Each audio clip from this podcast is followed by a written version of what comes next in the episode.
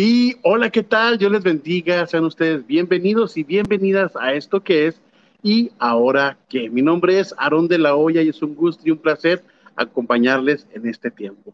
Sea mañana, tarde o noche, según sea el horario en el cual ustedes nos estén acompañando, les agradecemos y les invitamos a compartir de este programa. Tenemos un tema sumamente especial y, el de, y queremos que realmente ustedes puedan participar y compartir. Además, también este evento es traído a ustedes gracias a la conferencia Visión Juvenil, que ya está a días de que suceda y también vamos a tener información y creo que hasta vamos a tener por ahí un descuento. Así que estén al pendiente y en sintonía.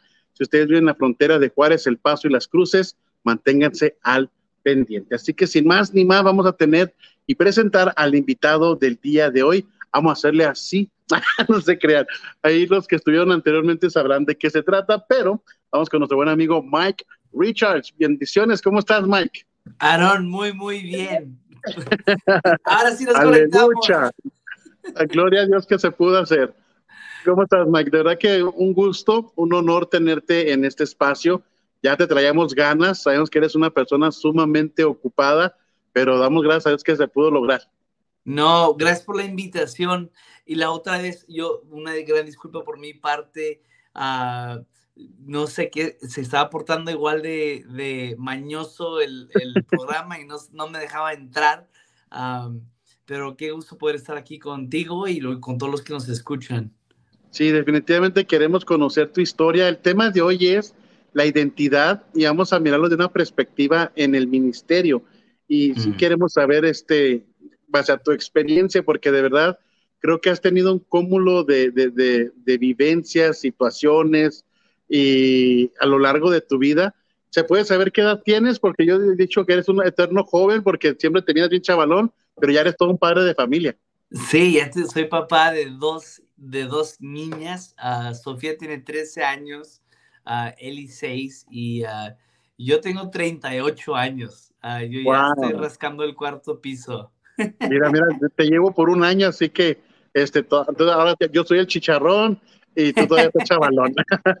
Oye, mi hermano, nos encantaría que eh, en unas palabras pudiéramos conocer, sé que sería imposible de, de, primera mano conocer toda tu historia, todo lo que tu trayectoria, pero sí nos encantaría saber quién es Mike Richards, dónde nació, eh, quiénes son sus padres, cuántos hermanos, para de ahí poquito a poquito conocer tu historia.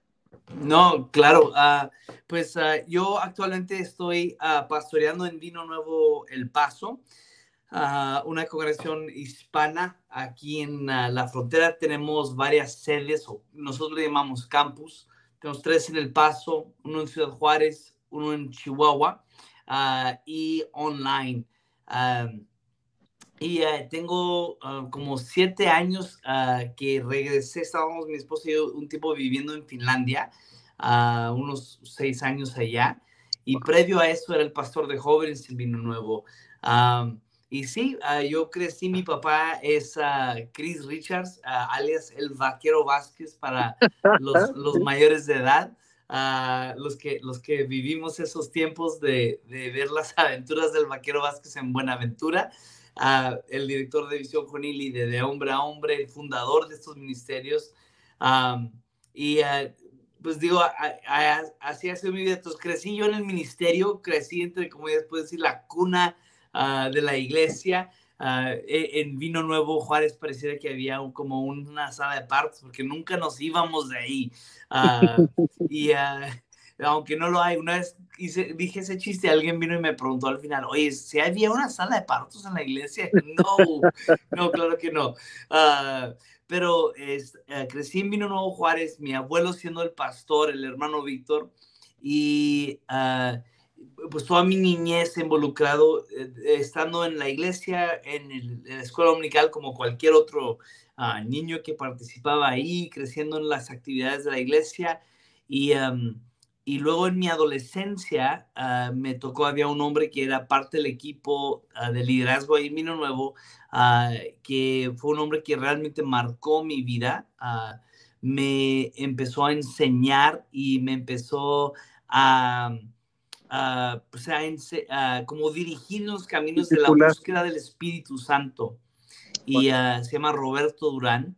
y eso hizo un gran impacto en mi adolescencia. Al punto de querer ir a un, instituto bíblico. me gradué de Cristo para las Naciones en Dallas, un increíble instituto bíblico de las pocas independientes que quedan en el mundo me gradué de ahí, ahí es donde conocí a una finlandesa joven, guapa, y que yo pensé jamás de los jamás me va a poner atención en toda mi vida. Y resulta un día que yo, yo llegué a Dallas y yo me acostumbré, yo me cortaba el pelo en Juárez por 50 pesos uh, en, super cortes. Uh, y esto con, con, con, Nintendo para distraerte mientras esperabas que te cortara el pelo. Y llego a Dallas al instituto y mi pelo ya había crecido, parecía, un amigo me dijo que parecía la zarza ardiente y, uh, no, entonces uh, un día entro a la oficina y le pregunto a la, la jefa de, de, mi esposa, Hannah, le pregunto, oye, um, ¿conoces quién corta el pelo? Y me dice, sí, conozco una chica, cobra como 40 dólares. Yo dije, wow, oh yo pago 50 pesos, yo no voy a pagar 40 dólares por un corte de pelo. A este, este día no pagaría 40 dólares por un corte de pelo. Uh, y, uh, y entonces uh, Hannah dice, yo corto pelo.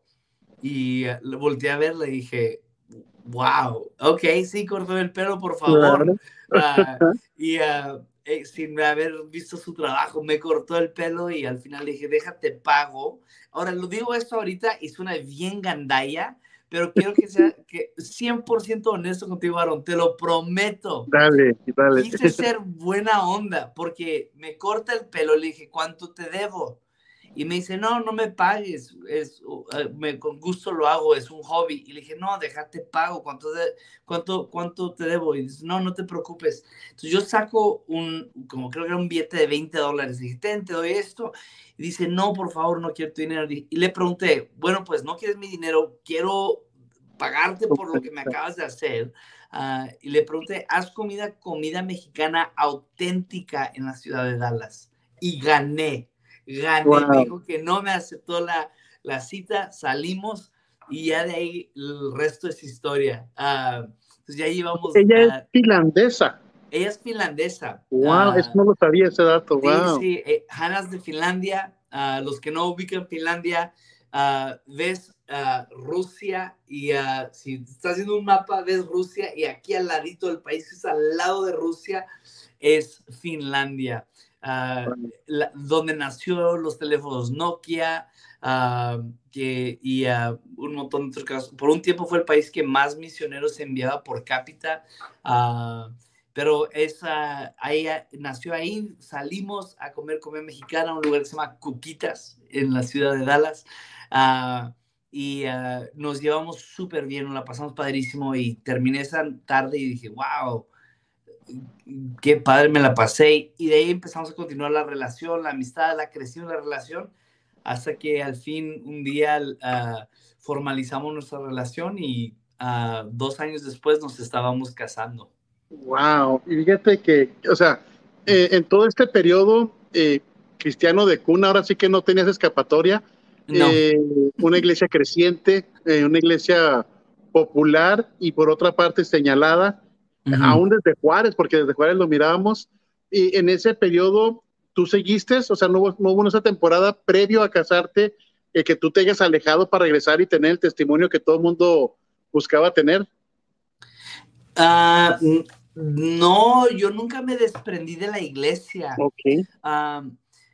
digo, sabes que mis papás hicieron un excelente trabajo en nunca hacernos sentir como que la iglesia era obligatoria. Ah, he, escuchado eso de algunos hijos de pastor. Ah, y, y, lo otro es que mis papás sí fueron bien activos con nosotros en nuestra vida. Ah, cuando mi papá no podía estar presente porque estaba muy activo con visión juvenil o en aquel tiempo estuvo a cargo de escuela dominical en Vino Nuevo, cuando yo era niño, él siempre nos traía con él y no nos forzaba, nunca nos dijo, tienen que hacer esto, nunca nos forzó. De hecho, todo lo que nació era nosotros, papá, queremos ayudar, ¿con qué te ayudamos? Y luego nos, nos buscaba un espacio para ser parte de, del equipo. Entonces, ah, aprendieron a amar la iglesia. Sí, sí, o sea, nos, nos dejó que nosotros nos creciéramos amando la iglesia por nosotros mismos, no porque nos lo forzaron. Entonces, yo, yo recuerdo la primera vez que yo serví, tenía 12 años. 12 años en la iglesia, hacíamos una actividad que se llamaba Club Amistad y era básicamente la Escuela Unical de Vino Nuevo, todos los niños de todas las edades, de 4 hasta 12 años, se juntaban en el gimnasio y tenían un tiempo de alabanza y oración de niños.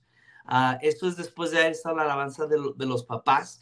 Vienen ahora, tienen un tiempo con los niños y de ahí se repartían a salones. Pues el tiempo, uh, uh, me encantó encontrar todo por el corte de un pelo. ¡Hey! Funcionó.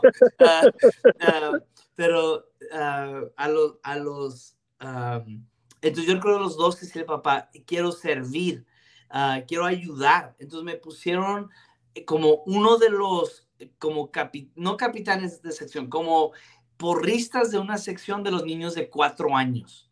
Y mi trabajo era hacer a los niños, eh, dirigir a los niños mientras alguien en la plataforma dirigía la actividad, yo solo obedecía la, la, orden de la persona en la plataforma y lo proyectaba hacia los niños para que ellos también participaran. Ah, y ahí vas conociendo a los niños por nombre ah, y formando una relación con los niños. Y luego de ahí se despacharon a sus salones y yo, teniendo 12, iba a mi salón. Ah, y eso es lo que yo hacía, no era un papel de liderazgo, no tenía que decir nada, no tenía que hacer nada, más que proyectar lo que soy en la plataforma hacia los niños de cuatro años de edad, que ellos ya lo estaban viendo, yo solo estaba reforzando eso. Yo hice eso por bastante tiempo y, uh, y luego uh, hubo una oportunidad para... Dale, dale. ¿Tú, ¿Tú qué edad tenías cuando se hace el cambio que mandan a tu papá al Paso, Texas? Uh, buena pregunta. Tenía 17 años. Ok, entonces para ti, ¿qué representaba ese reto y esa transición? Porque está en plena, pues, juventud, Claro, tengo mis amigos en Ciudad Juárez. En Ciudad Juárez, uh, mi ministerio, yo era en aquel tiempo, yo tenía la batería en la iglesia. Eh, había varios bateristas, pero yo era uno de ellos y tenía mi grupo Alabanza en Juárez. y uh, yo uh, teníamos una rutina como familia. Veníamos a la iglesia, todos estábamos en la iglesia y se acababa. Íbamos a comer con mi abuelo, uh, porque íbamos a comer con mi abuelo. Y entonces, eso era para mí, me encantaba. Y yo era el niño raro de que se sentaban los adultos en mi familia. Uh, teníamos esto, teníamos de un lado, estaban todos los adultos, y lo justo dar los números entre todos los adultos, en que mi abuelo estaba en la cabeza, y lo tenías mis, uh, mi abuela, y luego mi papá, mamá, y luego Marcos y Patty Richards, que son pastores del Olivo en Juárez, y quedaba un espacio al lado de ellos. Entonces yo tomaba ese espacio y luego tienes que bajar dos años más y es cuando tiene Johnny. Johnny y lo Sara un año y luego, pero siete años después nace Steven, uh, Steven Richards y lo Kim más chiquita y Kevin. Entonces la mesa, pues Kevin le llevó 10, Steven le llevó 10 años. Entonces la convivencia entre yo y Steven pues era muy diferente porque él era un niño. Uh, entonces yo me acercaba más al lado de los adultos para tener convivencia o escuchar la plática de ellos. y simplemente pegarme a ese lado. Entonces, eso me encantaba, separarme de mi, abuelo, que hasta este día es de mis héroes más grandes del mundo. Ah, yo admiro a mi abuelo como no tienes idea. Ah, ah, entonces, cuando mis papás dicen nos vamos, yo recuerdo ese día cuando lo anuncian, era, para mí era un shock porque lo anuncian en un día de gracias de la familia. Estamos todos sentados y propone dos ideas, de lo cual el primero era como, ah, los que estaban involucrados en ese proceso no estaban muy del todo, y los que sí, ah, de hecho yo recuerdo cómo era, eh, eh, mi papá plantea, plantea esto, dice, yo tengo ah, dos ideas, sé que estamos viendo de abrir una iglesia en El Paso, propongo primero que lo haga Marcos y porque Marcos, uh, uh, él uh, va a ser pastor de Vino Nuevo Juárez en unos años, sería bueno que aquí pudiera como aprender un poco cómo hacer las cosas para cuando lo tome él, tenga esa experiencia en su arsenal, ¿no? Y Marcos, como que no, no, no, no, él no se proyectaba por esa línea. Obviamente mi papá le está aventando un cambio enorme a Marcos en la, en la mesa. que lo comprendo la, el wow, no sé de esto. Y el segundo, mi papá dice, la segunda es que él lo pastoreara. Y yo recuerdo la reacción en la mesa. Mi, mi tío está como, wow, y bueno, pero es que tenemos unos planes y la hermana Gloria igual respaldando a Marcos y el hermano Víctor dice, no, tengo que orar, voy a orar. Y luego así como que punto, se cerró la conversación, hablemos del pavo. Ah, y, sí, y entonces uh, al día siguiente le marca a mi papá y le dice, toma la iglesia y, y arrancamos. Uh, creo que fue como un mes después que de, esa, fueron tres meses después de esa junta que arranca vino nuevo el paso eh, aquí en la ciudad de Arrancamos. ¿Y para ti qué, qué, representó ese reto? Obviamente sé que tu papá, pero pues, tú prácticamente estabas ahí como soporte. Va, regresando a lo que te contaba, eh, primero era emocionante, como wow, qué padre el arranque. Yo recuerdo los primeros dos servicios. Ah, pero sí te llamaba la atención el paso como tal, como ciudad en esa época? Yo hice la prepa aquí, la secundaria. entonces, entonces para, ti no era desconocido el territorio. No no, yo crecí allá uh, sur de Mesa, entre Mesa y I-10, hay una, ahí por Wrestler, ahí hay un fraccionamiento de casas y ahí es donde crecí yo. Yo le preguntaba a mi papá, ¿por qué compraste casa en El Paso si todo tu trabajo era en Ciudad Juárez? Y dijo que en aquel tiempo era más económico comprar una casa en El Paso que en Ciudad Juárez y por eso tomaron esa decisión. sí, entonces, uh, entonces, cuando eh, arranca era emocionante la idea de que ellos van a hacer esto, pero luego me dicen, tú puedes ir a la iglesia que tú quieras. Todos mis amigos están de este lado. Uh, mi ministerio está de este lado. Esto es nuevo. Uh, no conozco esto. Entonces, yo asistí a Vino Juárez todavía por unos meses más. Y recuerdo hubo unas cosas que, que por fin a mí me sintieron como, ok, Dios, ya, mi, ya mi capítulo aquí en Vino Juárez en esta vez se ha acabado. Voy a ir a apoyar a mis papás. Y eran dos cosas. Yo recuerdo un día llegar con mi abuelo al final del servicio y él como que él estaba bien enfocado en su rollo.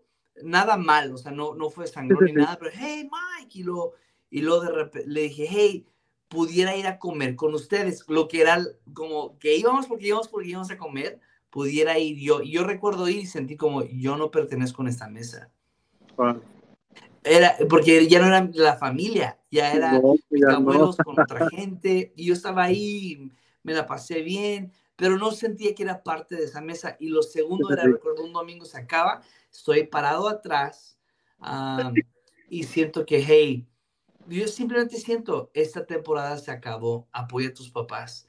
Entonces es cuando yo tomo la decisión de ir a Vino Nuevo al Paso y empecé a servir, donde en Vino Nuevo al Paso al principio hacías de todo. Uh, yo recuerdo, llegábamos temprano para, para poner sillas, para limpiar, rentamos un salón de policías por un tiempo. y eh, era un salón de policías que teníamos que llegar temprano para limpiar los baños porque la noche anterior lo habían rentado y era un, era básicamente oh un salón de fiestas. Limpiábamos los baños del vómito, las cervezas, las botellas de cervezas que se habían dejado de la noche anterior, preparábamos, sacábamos sillas, poníamos sonido, eh, y luego terminaba, y luego de ahí terminabas de hacer eso, te, te limpiabas lo poco que podías, arrancaba el servicio y estabas a la orden a lo que tenías que hacer, lo que se tenía que hacer. Y, uh, y luego es en ese tiempo que mis papás dicen, hey, necesitamos un director de adolescentes. Y rentamos, cruzando la calle, hay unos departamentos y rentamos un DEPA para hacer el salón de adolescentes. Y metíamos como 30 adolescentes en, en este, ¿En, pleno inicio de? En pleno inicio. ¡Wow! Y uh, 30 adolescentes en este. Había muchos adolescentes, desproporcional al tamaño de la iglesia. Eran mm, muchos adolescentes para el tamaño de la congregación. Uh, y entonces arrancamos ahí con unos voluntarios, increíble gente. Uh, pienso en la señora Caracosa, pienso en Patti, el señor Quiñones, gente muy, muy linda, que, que con ellos arrancamos el grupo de, de adolescentes, uh, de ser como divertido y luego predicarles acerca de la palabra. y lo de ahí terminábamos, enviamos todos de regreso y lo salías corriendo para ayudar, recoger las sillas, quitar el sonido, montar todo y luego mandarlo a la bodega. Y eso era semana tras semana uh, por uh, bastante tiempo.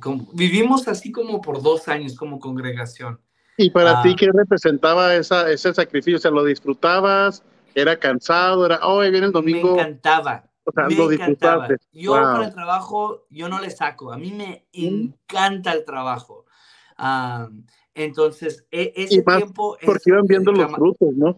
Sí, es, es como camaradería, es tiempo de crecimiento. Era como una semana ponemos 300 sillas y luego la semana que trae que poner 400 sillas y luego hay que poner 500 sillas y siempre era como, eso era emocionante, ah, el convivio, el que alguien trajera burritos, eso a mí me encanta, yo le entro a eso todos los días, a mí me emociona eso. Entonces para mí nunca era como, nunca lo vi como un sacrificio. De nuevo, mis papás nunca hablaron de lo duro que era el ministerio, mínimo no enfrente de nosotros. Yo no tengo memoria de mi mamá o papá quejándose de lo duro que era el ministerio. Entonces yo, yo entraba Qué al trabajo donde ellos, sí, donde ellos están y esto es, va, no, yo no me tengo por qué quejar o por qué enojarme o por qué desesperarme. Y sí, había momentos donde era agotador, eso sí, no, hay- había muchos. De hecho, eh, hemos estado platicando de plantación de iglesias y de plantar más, más iglesias y estamos orando de dónde Dios nos llevará. Y algo que veam- vemos es que cada campus necesita tener por un tiempo ah, eso que en inglés se llamaría como sweat equity, ah, Ok. como el valor del sudor. Ah, y muchas cosas suceden. eso. Uno, aprecias tu inicio, porque si todo estés dado, ahí está y no hay esa apreciación por haber construido algo. Entonces necesitas el trabajo para sentir el orgullo. Dos, ah, vemos que también crea comunidad entre los que están activamente participando en crear iglesia ah, y que eso es tan importante. Y tres, te da movimiento en la zona que mucha gente empieza a ver quiénes son, qué están haciendo y se agregan a la misma iglesia. Entonces, ah, platicábamos de lo necesario que es esto y creemos, creemos mucho de lo que Dios hizo en Vino Nuevo era parte de llevarnos por esta etapa, ah, que a mí como hijo de pastor, igual, nunca sentí como que la presión de hijo de pastor. Hay amigos míos que me lo han dicho, que ellos sí lo sintieron. Ah, en mi caso, yo nunca sentí eso. eh, el ministerio siempre fue un deleite, fue padre. ah, la gente alrededor de mis papás también, Pero ellos y no llega, no llega un punto cuando ya tú llegas a para casarte, que fue el punto donde nos quedamos, en ese previo, ya es cuando ya crece la iglesia a lo que es hoy en día o estaba en crecimiento antes de tu matrimonio. Estuvo en crecimiento antes de mi, matrimo- mi matrimonio. Ah, entonces vino Pero, nuevo. pero siendo joven nunca se te subió el hecho de que, ah, o sea, porque venía vino nuevo el Juárez, o sea, que era, era, era la iglesia de influencia en habla hispana, obviamente allá en, en español, y llegan aquí y empiezan a crecer, o sea, empiezan a marcar esa tendencia, ese crecimiento, sobre todo con la juventud. Para esto tu papá ya era vaquero Vázquez, ¿no? Y tenía Claro. programa en televisión, y, o sea, llega un punto en el que de repente sí he conocido, sin mencionar personas, Mm. que de repente sí se le sube ser el hijo de pastor, o, pero a ti te tocó algún tiempo en el que se te subiera ese, eso a la cabeza o en el mismo servicio no te lo permitía. Creo que el mismo servicio no lo permitía, porque igual yo estoy limpiando baños al lado de cualquier otro miembro de la congregación. Okay. Ah, y si algo tengo yo el reto, yo soy bien competitivo. Eso sí, ahorita nuestros pastores vamos en bicicleta ah, todos los días y siempre estoy empujando a ser primero. Entonces, wow. para mí era como que si tú vas a lavar dos tazas, yo voy a lavar tres tazas del baño. Ah, y, y si el tuyo brilla donde puedes ver tu reflejo, yo voy a hacerlo brillar al punto donde pareciera que es tu misma cara. Ah, pero Ok. entonces, no, yo siento que la otra cosa es eso. Yo crezco en medio de una obra sobrenatural de Dios en Vino Nuevo Juárez como en El Paso. Ah, Ya. el crecimiento de Vino Nuevo El Paso es algo que solo nosotros no te lo podemos explicar. Ah, no te pudiéramos repetir la fórmula si quisiéramos. ah, realmente sentimos que hubo un mover de Dios en, ese, en esa temporada. Entonces, como yo crezco en Vino Nuevo Juárez y, y en Vino Nuevo El Paso, eso era normal. Entonces, sí, para ti nunca fue algo como que, wow, ya. Ah, ¿Sabes cuando me pega? Estoy en Cristo para las Naciones y estoy sentado con, uh, yo trabajé como asistente de Rob Carmen, que era el eh, fue el pastor de la iglesia más grande de Nuevo México por varios años. Era un predicador, era pastor y luego era predicador itinerante y era director de misiones en Cristo para las Naciones en ese tiempo. Y yo le cuento a Rob cuánto, me preguntó, ¿qué tamaño es la iglesia? ¿Cuánta gente asiste en domingo? Y le dije, tanta gente. ¿Cuántos tienen existencia? Tantos. ¿Con cuántos empezaron? Tantos. Se queda atrás y se dice, ustedes serían la iglesia más rápida creciente en Estados Unidos. Wow. Y yo así como, ese es el momento donde a mí me pega como... Te. Wow. Porque igual antes de eso, conozco el contexto de iglesia grande, vimos la mano de Dios en iglesia grande, todo lo que Dios hacía. Entonces, llegamos al paso y mi, igual mi contexto, mi mundo pequeño, en, en, ese sentido de no, de no entender que no todas las iglesias son grandes. Y lo otro, que también iglesias chicas pueden ser buenas. Hay, Dios tiene iglesias chicas que están haciendo justo lo que Dios quiere que hagan y es la voluntad perfecta de Dios. Uh, entonces no hay, no hay menos de ellos porque son chicas uh, y no hay más de ellas porque son grandes. Entonces, vemos esto suceder y yo no tengo noción de ya hasta esa conversación con, con Dr. Rob uh, acerca de, de, vino nuevo. Y, y, era divertido, era, era padre poder tener como manos uh, en, en, la obra de lo que Dios está haciendo. Oye, ah, y aquí, por ejemplo, aquí puedo mirar perfectamente, porque te digo, hemos conocido y tú conoces a muchísimo más cantidad de, de, de hijos de pastores que todos estaban escuchando algún mensaje tuyo donde decía que tú puedes conocer la, la, iglesia más grande de todas las ciudades de México porque te ha tocado vivirlas, recorrerlas en el transcurso de, de, los años de ministerio de hombre a hombre, de las diferentes actividades que han realizado cuando andaban en van, ese tamal famoso que comentaste alguna vez. Entonces, este, digamos, has mirado lo que hoy por hoy es, es, es, es el, el ministerio que tú formas y del que formas parte y creo que también grande parte de las ideas, porque tu papá es visionario por naturaleza, uh sin embargo solo no ha podido, o sea, no es algo que hizo solo, tu mamá tiene mucho que ver, tú como hijo y tus hermanos tienen, tienen mucho que ver, pero a la par yo puedo ver un reflejo de tu padre en ti en la cuestión de visionario, de tener esa visión y mirar mucho más enfrente que lo que muchos podemos observar. Eh, ya una vez casado, ya, ya, ya, ya en este, en este ámbito con, con Hannah, vienen los hijos, va, va, tu regreso, o sea, viajas y regresas. Uh -huh. En esa nueva temporada para tu vida, ¿qué representa el reto de ya una iglesia grande? Una iglesia, ¿ya había campus para entonces o no había campus? Sí, antes de yo irme, antes de yo irme, bueno, pudiéramos tocar el tema de lo que tú se me subió y ahí te va a ir. Sí se, sí se me subió ahora que me pongo a pensar. Okay. Cuando era pastor de jóvenes Uh, y puertas se están abriendo como ministro de jóvenes. Uh, uh, por un tiempo estamos teniendo cerca de mil jóvenes reunirse cada semana wow. para la reunión de jóvenes. En el contexto de aquel tiempo, solo había 10 grupos de jóvenes en Estados Unidos que lo habían logrado. Dos eran hispanos, uno era de la congregación de Maldonado y el otro éramos nosotros. Wow. y y empecé a, puertas se abrieron por este medio. Recuerdo uh, en el año que yo me voy, uh, Lucas Leis uh, y Especialidades Juveniles nos premia como el mejor grupo de jóvenes de Latinoamérica. Wow. Esto se está inflando hacia el punto donde no más poder.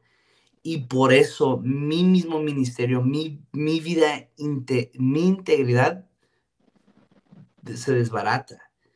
Entonces, a raíz de eso. A raíz, bueno, esto es de las cosas. Pues, que es un cúmulo de cosas, pero eso fue el detonante. Entonces, son estas cosas que, por ejemplo, mm. entran, em, empiezan a alimentar mi orgullo. Y, uh, y yo empiezo a darme la idea de que yo me merezco ciertas cosas.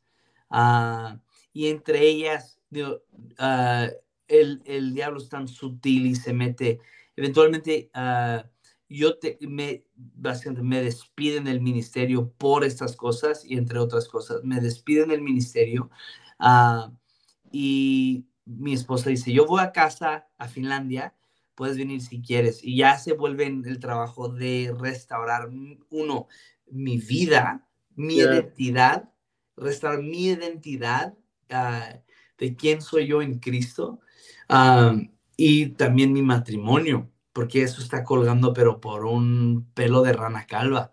Y, ah, Entonces, el motivo de este viaje es, a, a, raíz de una reestructuración general en tu vida, matrimonio, persona y obviamente el tema de hoy, la identidad. Completo. ¿Cómo lo vives? Sí, entonces yo recuerdo, ah, como parte del proceso, los pastores de Hannah, uh, los, el pastor principal y los dos asociados, porque yo los conocía bien, uno, uno, de ellos estudió en el Instituto Bíblico conmigo, el otro me había hecho muy buen amigo de él, el pastor me conocía uh, cuando íbamos a visitar a Hannah, cuando yo iba a visitar a Hannah, él nos casó, uh, ellos me toman debajo de su ala y una de las cosas dijeron que vamos a ponerte en un plan de ejercicio. Um, y, y, vamos a ponerte estructura en tu vida. Entonces me pone un plan de ejercicio y una era ir a correr tres o cuatro veces a la semana y me marcaban, uh, salíamos a correr temprano. Uh, yo nunca había corrido en mi vida, excepto de, en como el básquetbol o yo jugué en la prepa básquetbol, eso sí lo sé, pero correr por correr, eso se me hace lo más ilógico. Y, uh, y ahorita lo hago y me encanta, pero en aquel tiempo no, entonces voy con ellos y todas las mañanas estamos teniendo pláticas durante la corrida, estamos hablando de la integridad personal, cómo está mi corazón, cómo está el de ellos, estaban rindiendo cuentas ambos lados. Y yo, recuerdo un día estoy llorando, corriendo llorando y estoy diciendo, mi temor es que nadie va a ir a mi funeral. Oh, y uno, wow. de ellos, uno de ellos empieza, empieza a reírse, ja, ja, ja, y yo llorando diciéndole, no, o sea, estoy abriendo mi corazón con él. Y él dice, preocúpate que vaya tu esposa y tu hija porque son los únicos dos que importen. Ni el pastor tiene que despedirse de ti. Yo, porque si ni tu familia va a tu funeral, habla de lo pésimo que eras como esposo y lo pésimo que eras como padre. ¿Qué importa a los demás? Y realmente yo necesitaba escuchar eso, porque mi identidad estaba puesta en números, en cantidades, en seguidores, uh, en influencia. Uh, y, yo sí tenía al revés um, mi, mi, mentalidad. Uh, en todo, entonces toda mi niñez era tranquilo, mi adolescencia tranquilo, mi juventud tranquilo, casado, iniciado tranquilo, pero el ministerio de jóvenes empieza a destallar y yo empiezo a tomar crédito y no dar, no reconocer que Dios estaba haciendo algo. No era por mí, era mm. porque Dios se estaba moviendo. Y en esto pierdo todo así. En un instante eh, pierdo ingreso, pierdo uh, mi país, pierdo mi idioma, pierdo mis amigos, pierdo mis amigos. Todos Porque en este periodo también fuiste expuesto, o sea, tenía que hablarse a la, a la iglesia de una manera clara y eso también era un, algo impactante para tu persona, ¿no? Claro, y Digo, para la familia como tal. Cuando mi papá me preguntó, yo sí le dije, dile a la congregación, tienes que, diles wow. todo, no, no dejemos, yo, no dejemos nada como escondido. Todo oculto, creo, sí, sí. creo que va Pero, a ser lo más fue de mucho acuerdo. Y él estaba completamente de acuerdo, yo simplemente le estaba diciendo como tu hijo, estoy wow. bien con esto, entiendo que esto es parte del proceso. Um, y entonces, va, son seis años en restaurar la, mi, mi, identidad. Creo un libro que me ministró tanto uh, era, era un libro de Josh McDowell, uh, uh, Su imagen, tu imagen, hablando sobre la identidad en Cristo Jesús. y luego también ese tiempo de devoción, de, de realmente rendir cuentas con estos hombres, ellos rescataron mi vida. Porque yo recuerdo estar un día sentado en la ventana, estoy en el país más frío del mundo. Uh, era, yo nunca había visto tanta nieve en mi vida. Uh, y estoy sentado en un departamento que está frío. Uh, el año nuevo acaba de pasar y así como deprimente todo lo que está sucediendo. Mi Hannah no estaba nada feliz conmigo. Yo, yo estaba pasando por algún tipo de depresión y estamos ahí. Yo recuerdo ver por la ventana y, y cuestionar. No cuestioné si debo de existir, nunca cuestioné tomarme la vida, pero sí cuestioné el seguir el proceso y empecé a dudar aún de mi llamado, dudar de la familia que tenía, dudar de, yo pensaba, me desaparezco, voy a tal ciudad, me quedo en tal ciudad y desaparezco del planeta, hasta me, me, siento feo recordándome este momento. Uh, y, y, teniendo este como momento muy, muy, uh, muy, como muy honesto en ese momento, y, y, estos hombres, teniendo rendir cuentas y poder hablar con el sentí esto, estoy pasando por esto, ellos me ayudaron un montón en eso, oraban conmigo, uh, ellos también se abrían conmigo como con cosas que ellos estaban batallando para igual llorar con ellos. Y luego en la iglesia, recuerdo que me dijeron, Mike, tú no, no tienes un, no, no eres leproso, no vas a enfermar a nadie por tocarlos, pero si eres un tonto. Entonces, tu ministerio va a ser, tu ministerio va a ser, eh, eh, y era una iglesia móvil, esto, esta sí me la sé, uh, era poner el equipo, sacar el equipo, montar el equipo, quitar el equipo, y ese era mi ministerio. Uh, pero tenías, tuviste que regresar a tu origen. Tengo que regresar en esta restauración. Oye, wow. nunca lo había pensado de esa manera, hasta que lo mencionas ahorita, pero literal, o sea, Dios me lleva de a algo que me encantaba hacer, en construir la iglesia.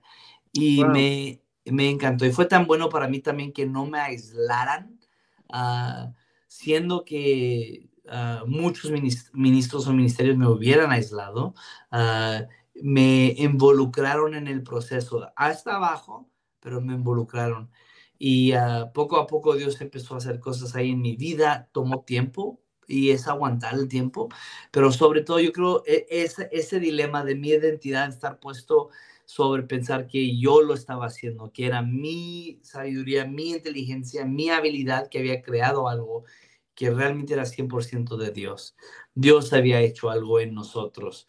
Dios estaba haciendo algo a través de nosotros. Y reconocer que igual como yo no puedo explicar los primeros años de Vino Nuevo, yo no puedo explicar qué, cómo es que Dios hizo lo que hizo en esa época de, del grupo de jóvenes. Y fíjate, y, y, obviamente es que definitivamente el concepto, hoy por hoy me toca conocer la estructura de lo que es Vino Nuevo, no por lo que dice la gente, sino porque en, en una temporada me, me tocó conocer a los líderes de cada departamento, cómo trabajaban, eh, he ido dos que tres veces de, de, visita y miro cómo la atención, eh, desde la oración al llamado, algo que de repente a mí me, me, me impresionaba era el, el, de del campus central salía para, la, para las otras para los otros campus la predicación, más sin embargo había pastores en cada campus que están atendiendo, están orando, están ministrando. Eh, y por eso yo me, me encanta lo, lo, que es la estructura de Vino Nuevo y creo que llegaron ahí, justamente la semana pasada estuvo ahí Lucas Leigh y al momento que está hablando del liderazgo generacional, prácticamente está mencionando el modelo que ustedes ya tienen tiempo implementando. Entonces, mm. eh, eh, eh, la manera así de, de, los matrimonios como liderazgo, eh, y dije, wow, o sea, y es una manera que realmente es efectiva. Cuando tocamos el punto de identidad y cuando toqué este tema, cuando seleccioné el tema previo, porque era como el, lo de hijo de pastor, lo tradicional, pero sí. ahora sé, sé, que fue Dios quien dio el tema. ¿Por qué? Porque a ti no te tocó vivir lo tradicional del hijo de pastor.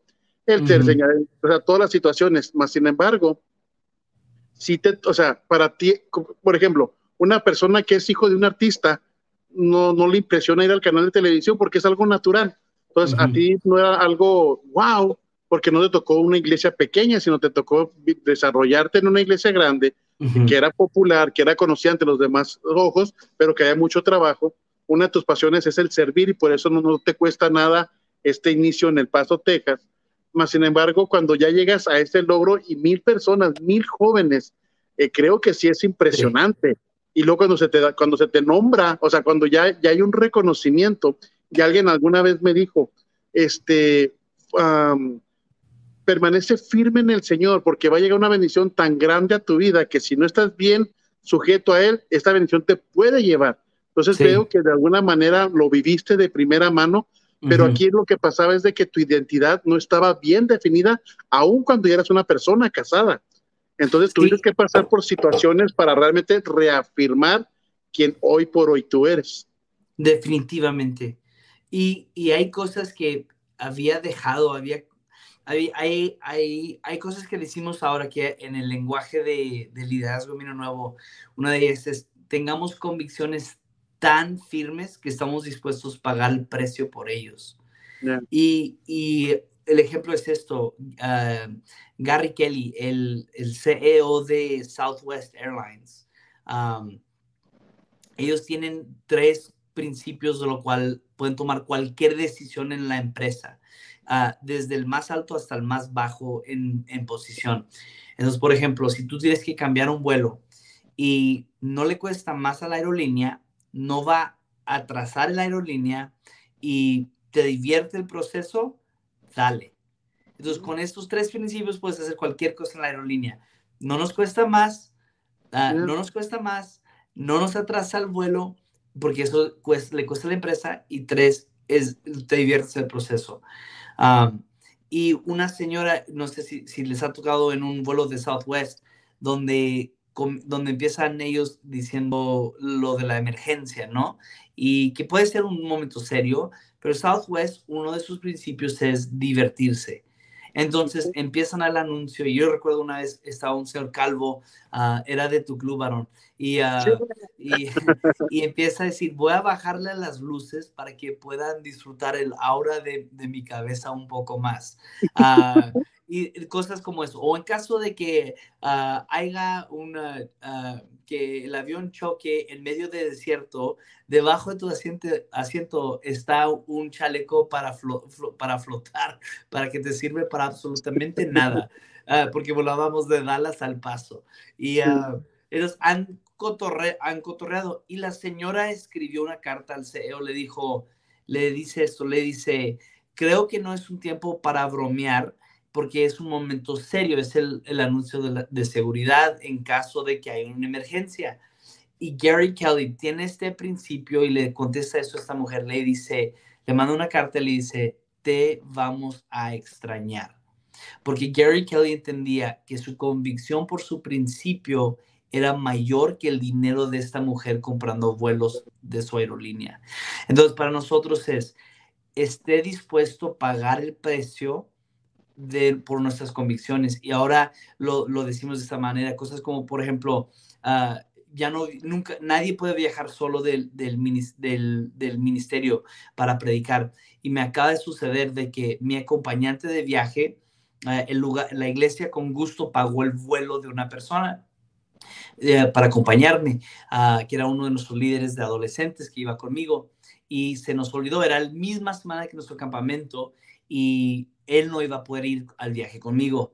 Entonces yo volteo con un amigo y le dije, yo te pago para que vayas conmigo.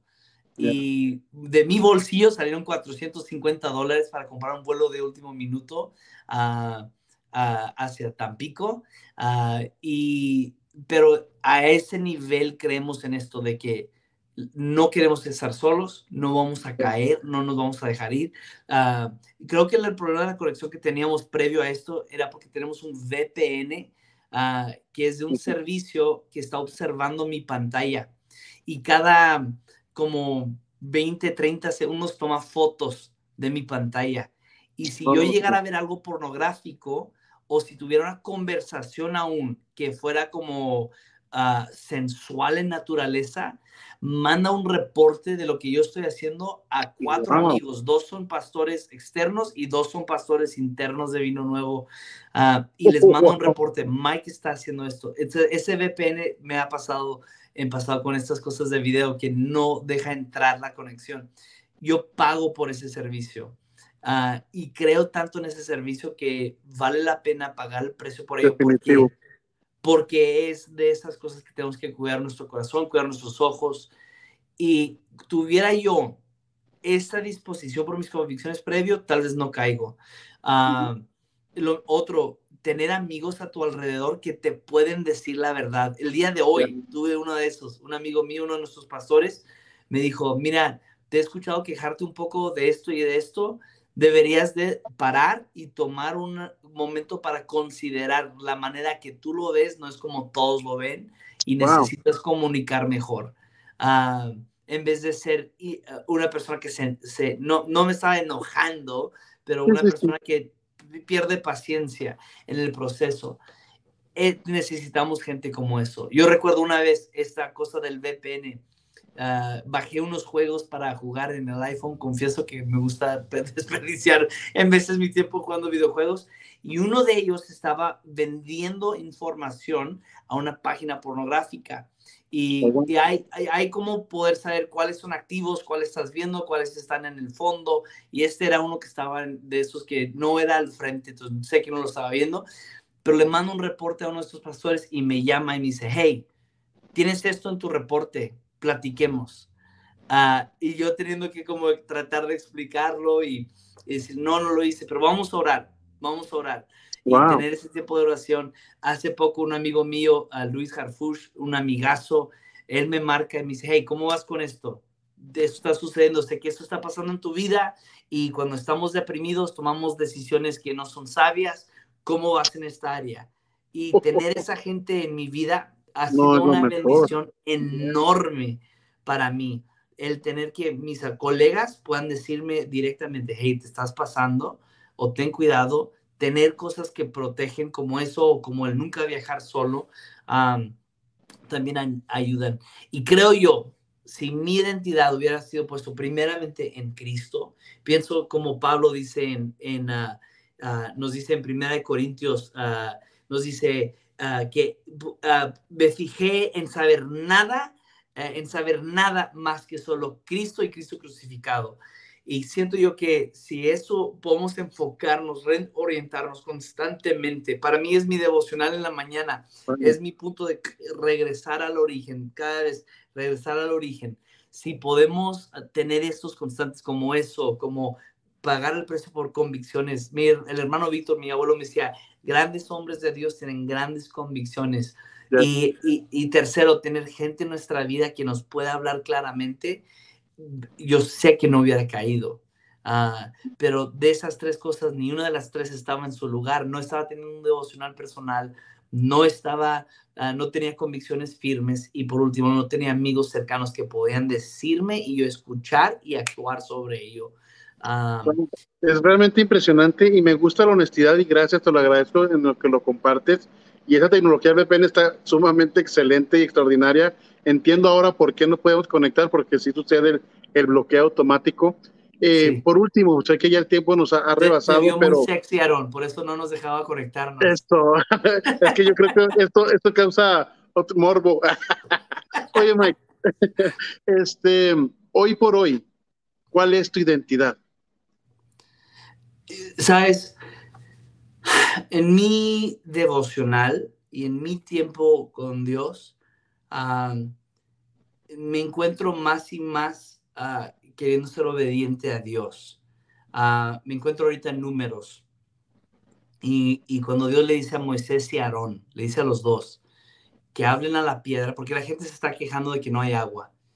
Y, dice, habla la piedra uh, y, va, a fluir agua de la piedra para que el pueblo pueda beber y llega Moisés y lo primero que hace es se enoja con la gente, dice, ya gente que no ha creído en Dios, están harto de ustedes y golpea la piedra. Ah, y Dios, ah, básicamente por la rebeldía de esos dos hombres que no, no obedecieron lo que Dios dijo, el orden como era que Dios les dio, Aarón termina muriendo. De hecho, en ese mismo capítulo ascienden y Dios dice, porque le pegaron a la piedra en vez de hablarle a la piedra, Aarón, tú no entrarás a la tierra prometida ah, y vas a ungir a tu hijo como sacerdote, ah, sube con su hijo, unge a su hijo como sacerdote y muere en la montaña y bajan Moisés y el hijo de Aarón ah, para, para dirigir el pueblo hacia adelante. Y entonces más y más, miren esa persona que Dios, yo quiero, yo quiero vivir caminando en tu voluntad, sea la que sea sea hacer cosas en grande, sea hacer cosas en chico, pero si es tu voluntad y es tu voz que me lo ha dicho, yo voy a obedecer. no sea que yo desobedezca y termine mi vida quede corta o mi llamado quede corto mi familia sufre las consecuencias de no escuchar tu voz. Entonces, más y más, yo me encuentro metido en la palabra, nariz en la palabra. Uh, yo animaría a toda persona, uh, tómate el reto, ponte un reto de, diario buscar uh, un tiempo para orar, sean 15 minutos, sea media hora, sea una hora, lo que uno puede para arrancar. inicia leyendo la palabra de Dios. para mí es tan refrescante, es algo que yo necesito y encontrar tu identidad en Jesús, no, no en otras áreas, no en espacio. Y, tal vez dices, bueno, de un pastor lo esperaría que me dijera esto, pero es que es la realidad. Vino nuevo puede desaparecer de la tierra. Dios, si somos muy honestos, vino nuevo Ciudad Juárez, no ha vuelto a abrir desde pandemia. Entonces uno puede dudar de cómo va a continuar esta congregación. Entonces, iglesias vienen y van, a iglesias que han dejado de existir, hay iglesias de hombres que escribimos libros de estos hombres que no existen ese día, pero que sí permaneció, permanece esto, la relación de esa persona con Dios. Entonces, donde podemos hablar de que tal vez vino nuevo no existe en unos años, pero nunca vamos a poder decir que el hermano Víctor no conoció a Dios o que mm. Chris no conoció a Dios, porque esos hombres están conectados a través de una relación personal. Y Dios nos llama a todos no ser esclavos, sino hijos. Nos llama a una identidad en Él y a conocerlo a Él. Eso es a lo que Dios nos ha llamado. Sí, definitivamente. Fíjate que, uh, y ya con esto cierro, previo a dar el anuncio de, la conferencia, que ya está a unos días. Pero, Mike, por ejemplo, yo le dije alguna vez, estuve en una cena de pastores, justamente de hombre a hombre, y miraba a un hijo de pastor, pero ya es un pastor ahorita que tiene congregación al aire, y todos los pastores le preguntaban por su papá. Oye, su papá, el pastor, así, ok, ok. Entonces yo de repente le pregunto, pastor, ¿y no le abruma el que siempre, en vez de preguntar, ¿cómo estás tú? Siempre es, ¿cómo está tu papá?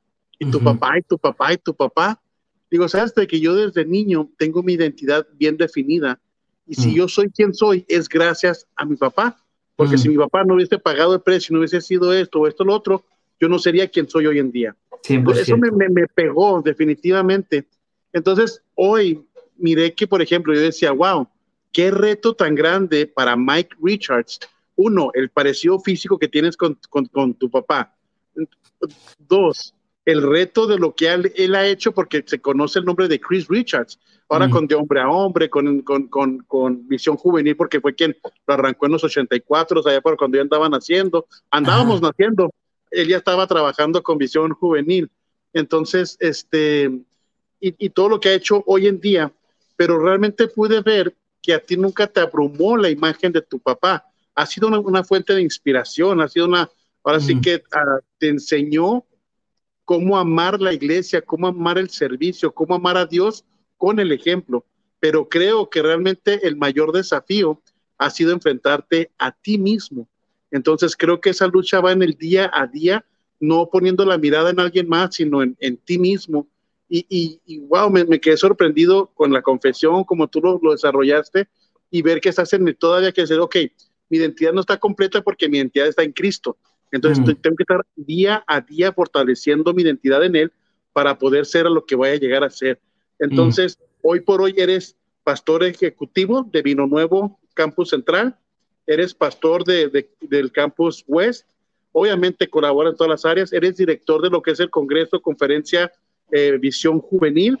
Eh, ¿Tienes retos en tu vida para, digamos, yo como tal, esto lo tengo visualizado con tu familia, con tus hijas?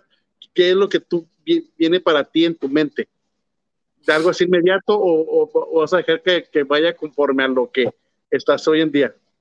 Bueno, uh, es un poquito de los dos. Hay, hay ciertas aspiraciones personales. Al mismo tiempo, ah, voy a caminar lo que Dios dice, porque no, yo no me quiero salir de lo que Dios, donde Dios dirige. Entonces, sí tengo cosas como Dios, me encantaría si en unos años pudiera. O Dios, si esto se lograra, me encantaría. Ah, pero ah, yo voy a caminar en el momento hasta no escuchar, digo, el pueblo de Israel se movía, cuando escuchaban la trompeta, o uh, cuando escuchaban la trompeta empacaban sus cosas y se movían, uh, porque si no perdían la nube de día y perdían la torre de fuego de noche. Yeah. Y yo quiero moverme cuando escucho la trompeta. Wow. Um, entonces, sí, hay cosas personales que igual Dios me encantaría un día pastorear mi congregación. Uh, es algo que sí está en mi corazón pero cómo y cuándo y uh, uh, lo veo cercano, pero no sé cómo va a hacer ese... esto. Sí, claro. Uh, hemos tenido conversación de, de transicionar la iglesia. Yes. Al mismo tiempo, yo entiendo que no es mío para tomar, es de mi papá de dar. Entonces uh -huh. yo tampoco quiero, y está fuerte, está, está emocionado, hay hay, hay, fuerza en él para seguir liderando. Entonces yo no quiero forzar nada que después él se arrepiente de decir, uh, tenía todavía uh, aire en el tanque para, para seguir adelante. Entonces yo quiero ser muy respetuoso a eso. Me encantaría verlo, que pudiéramos entre nuestra familia tener una entrega generacional exitosa. Me encantaría redimir eso, uh, siendo muy como, si conoce la historia de Vino Nuevo, pues saben a lo que estoy hablando. Me encantaría poder redimir eso. Um, pero sí, pero al mismo tiempo igual, si Dios me dijera, Mike, empácate y múdate a, qué sé yo, a Guadalajara o a Phoenix. Estoy inventando nombre, nombres de ciudades. No, pero sí hemos mirado y sabemos y por propia voz de él, que lo ha hecho incluso público, que en tarde que temprano el cambio de estafeta, la persona que digamos, este, a él se le ha indicado es tu persona, pero como dices, los tiempos de Dios son perfectos y esto va a ser así. Mike, para finalizar, Visión Juvenil, que por cierto, faltan dos días, van a lanzar ya un EP nuevo y luego sí. ya de ahí viene la semana que entra, viene eh, la conferencia, yo digo congreso, pero lo, menciona, lo están manejando como conferencia. Platícanos de ello, primero del EP que ya está por salir. Va, grabamos un EP de canciones que nacieron en el mismo, en el mismo grupo de jóvenes, uh, escrito originales oh, wow. por los chicos um, y tuvimos una noche de adoración hace casi un año. Uh, y ya el proyecto lo hemos estado trabajando y ya lo vamos a soltar este año para, para poder disfrutarlo y poder adorar. Uh, eh, eh, hay momentos de adoración espontáneo, hay momentos uh, también que son como dirigidas. es un, es, me ha encantado, me ha encantado, muy, muy padre. ¿Estás dentro de la producción del mismo?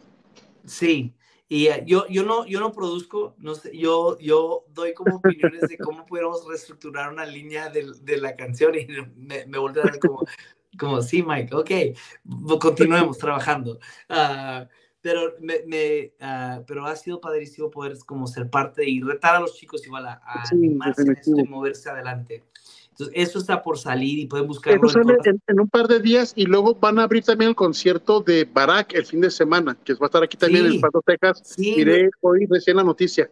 Sí, sí, nos acaba de invitar a, a Cántico Nuevo para ser parte de esto y pues amamos Cántico Nuevo, amamos a los Alba, son gente tan increíble y un privilegio por haber por Barack y los chicos van a ir a, wow, a como abrir y, y, a preparar el ambiente para que Barack venga y ministre, no, para que la gente compre su boleto. Hay un montón de lugares, pueden ir a Cántico Nuevo a comprarlos uh, y ahí todavía, hay, todavía hay cupo para el concierto de Barack.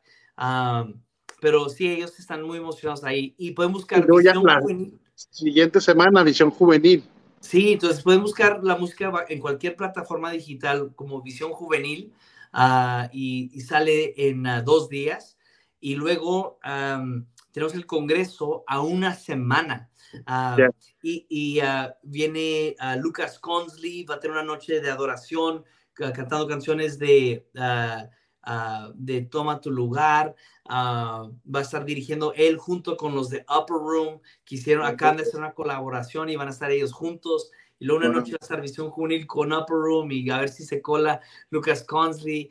Um, y luego viene un pastor de jóvenes dinámico de Panamá que se llama Josué Scott, una chica increíble con un corazón tan dulce uh, que están trabajando con jóvenes, entrenando a jóvenes uh, en un instituto, como un instituto bíblico de un año que se llama Naciones, que está um, eh, La Viña, perdón, que está en Puebla y ella, ella viene a compartir y viene Adam Smith, que es el pastor de jóvenes universitarios de Upper Room. Ah, y luego el equipo de casa va a estar Samu, va a estar Dana, va a estar mi papá. Ah, y luego oh, invitamos, acaba de ser un evento donde estuvo la hija de Daniel Calvetti, Daniela.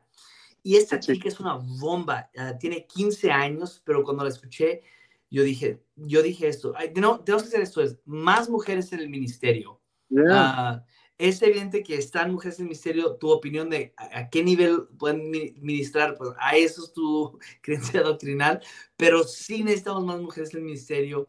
Y, y entonces la escucho y dije, necesitamos más chicas que prediquen, entonces yo voy a ceder mi lugar de predicar para que ella predique, porque no, ya no tenía espacios, pero dije, no, no, no, abrimos lugar. Entonces viene ella, viene su papá también y su mamá van a venir porque están bien orgullosos de ella. Ah, sí, entonces van a estar. ¿Esto va a ser el opening para ella? ¿Perdón? Va a ser, digamos, la primera vez aquí en esta área, obviamente de, ella como hija de, de Daniel Calvetti, o sea, digamos así como ya como mensajera, conferencista, o sea, ya. Ha empezado a compartir en unos lugares apenas. Entonces, esto sí va a ser como de los eventos más grandes que me toca, donde ella predica. Ella, ella, es la invitada, no es el papá. Y, sí, sí, sí, es ella, wow.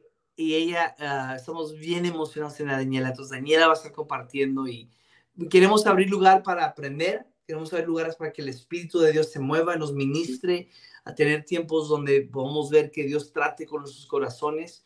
Uh, estoy con una expectativa de lo que va a suceder este, este fin de semana. Entonces, para todos los que escuchan Tu Luz Radio, uh, tenemos un descuento.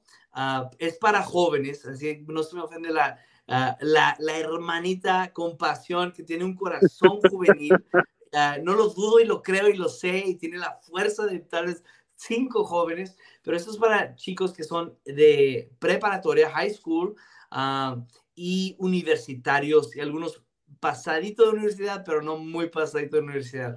Uh, Esto es la audiencia donde es visión juvenil, pero si tienes un nieto o un joven o tu hijo ah, o conoces a alguien que igual, hey, esto sería bueno para ellos, es del 7 al 9 de julio. Pueden ir a visionjuvenil.com visionjuvenil.com y cuando se inscriben, usen el código TULUZ, TULUZ y les va a dar un descuento de 5 dólares adicionales para que puedan uh, aprovechar el, uh, el descuento de la radio, uh, por, por, escuchar Tulus Radio y pasar un tiempo conmigo y con Aarón. No, excelente, gracias Mike, de verdad que así se nos extendió el tiempo más de lo pensado y planeado, pero ha sido una charla muy enriquecedora podemos conocer un poco más de ti. Me encanta lo genuino que fuiste, el que te pudiste abrir con, con nosotros. Entendemos que, que, Dios sigue haciendo la obra y se va a glorificar aún más. Eh, veo la visión, veo la gente apasionada que, que tienen ese equipo, los servidores, que de wow. Y bueno, felicitarte y, y, igual manera estamos para servirte en lo que necesiten, eh, colaborarles en lo que podamos servir, que vamos también servir y vamos a estar dando, haciendo ruido para la conferencia de, y Congreso de lo que es Visión Juvenil. Te lo agradezco en gran manera. No sé si tengas unas palabras para despedir de la, de la audiencia.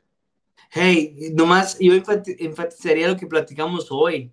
Es búscate cómo arrancar. Si no tienes un tiempo a solas con Dios, arranca con cinco minutos, con diez minutos. Busca un espacio uh, un, donde puedes crear la rutina y empieza eso de tener un tiempo a solas tú con Dios y, y de leer la palabra y, tal vez hablar con Dios, Dios, explícame eso, enséñame para mí. Lo segundo, uh, forma convicciones, forma convicciones uh, por los cuales estás dispuesto a pagar el precio. Uh, y, y, pueden ser lo que sean, son convicciones personales. Romanos 14 y 15 nos hablan sobre convicciones personales y te animaría si algo para ti es pecado y, hey, no quiero, tal vez es, no quiero escuchar música secular, no lo escuches, esa es tu convicción. Ah, tal vez tu convicción es, hey, no, no, no voy a tomar, no tomes, esa es una de mis convicciones. Tal vez una convicción tuya va a ser, no voy a ver ciertas cosas en, en no va a haber ah, eh, programas que tengan escenas sexuales.